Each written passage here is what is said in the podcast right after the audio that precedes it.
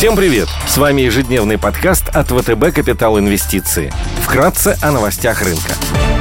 Глобальные рынки. Внешний фон нейтральный. Фьючерсы на S&P и Евростокс в нулях. Развивающиеся рынки снижаются минус 0,7%. Ужесточение контроля со стороны регуляторов и эпидемиологическая обстановка продолжают оказывать давление на Китай. Цена на нефть марки Brent составляет чуть выше 70 долларов за баррель. Унция золота стоит 1755 долларов. Доходность по десятилетним гособлигациям США закрепилась на уровне 1,35%. Сегодня в США будут опубликованы индекс потребительского доверия и потребительские ожидания на следующий год от Университета Мичигана.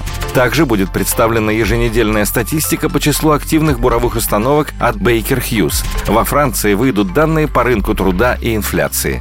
Корпоративные новости. Роснефть, Алроса, Мвидео, Русал и Башнефть опубликуют финансовые результаты по МСФО за первое полугодие 2021 года. Идеи дня.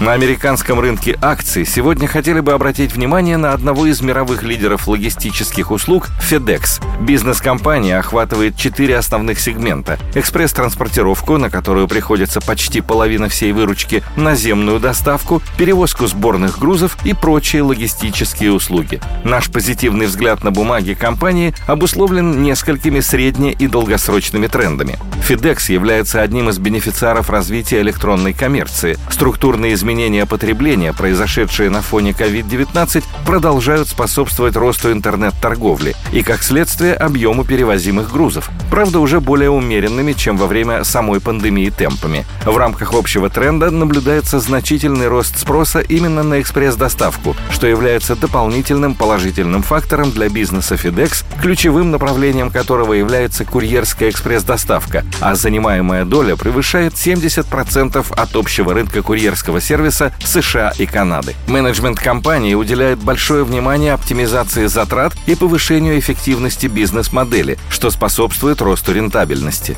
Рост спроса на вакцины на фоне опасений распространения новой волны вируса и необходимости проведения ревакцинации положительно отражаются на доходах FedEx. Компания перевозит вакцины от Pfizer, BioNTech и Moderna. Потенциал роста на горизонте года составляет почти 30%.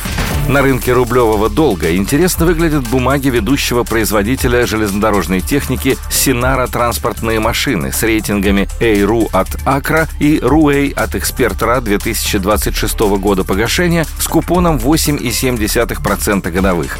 Бизнес эмитента имеет стратегическое значение. Компания входит в топ-3 производителей путевой техники и топ-10 железнодорожных машиностроителей в мире. Спред КОФЗ на сроки 5 лет составляет 200 базисных пунктов. Текущая доходность к погашению составляет 8,9% годовых и предлагает премию около 60 базисных пунктов к торгуемому выпуску серии 1R01.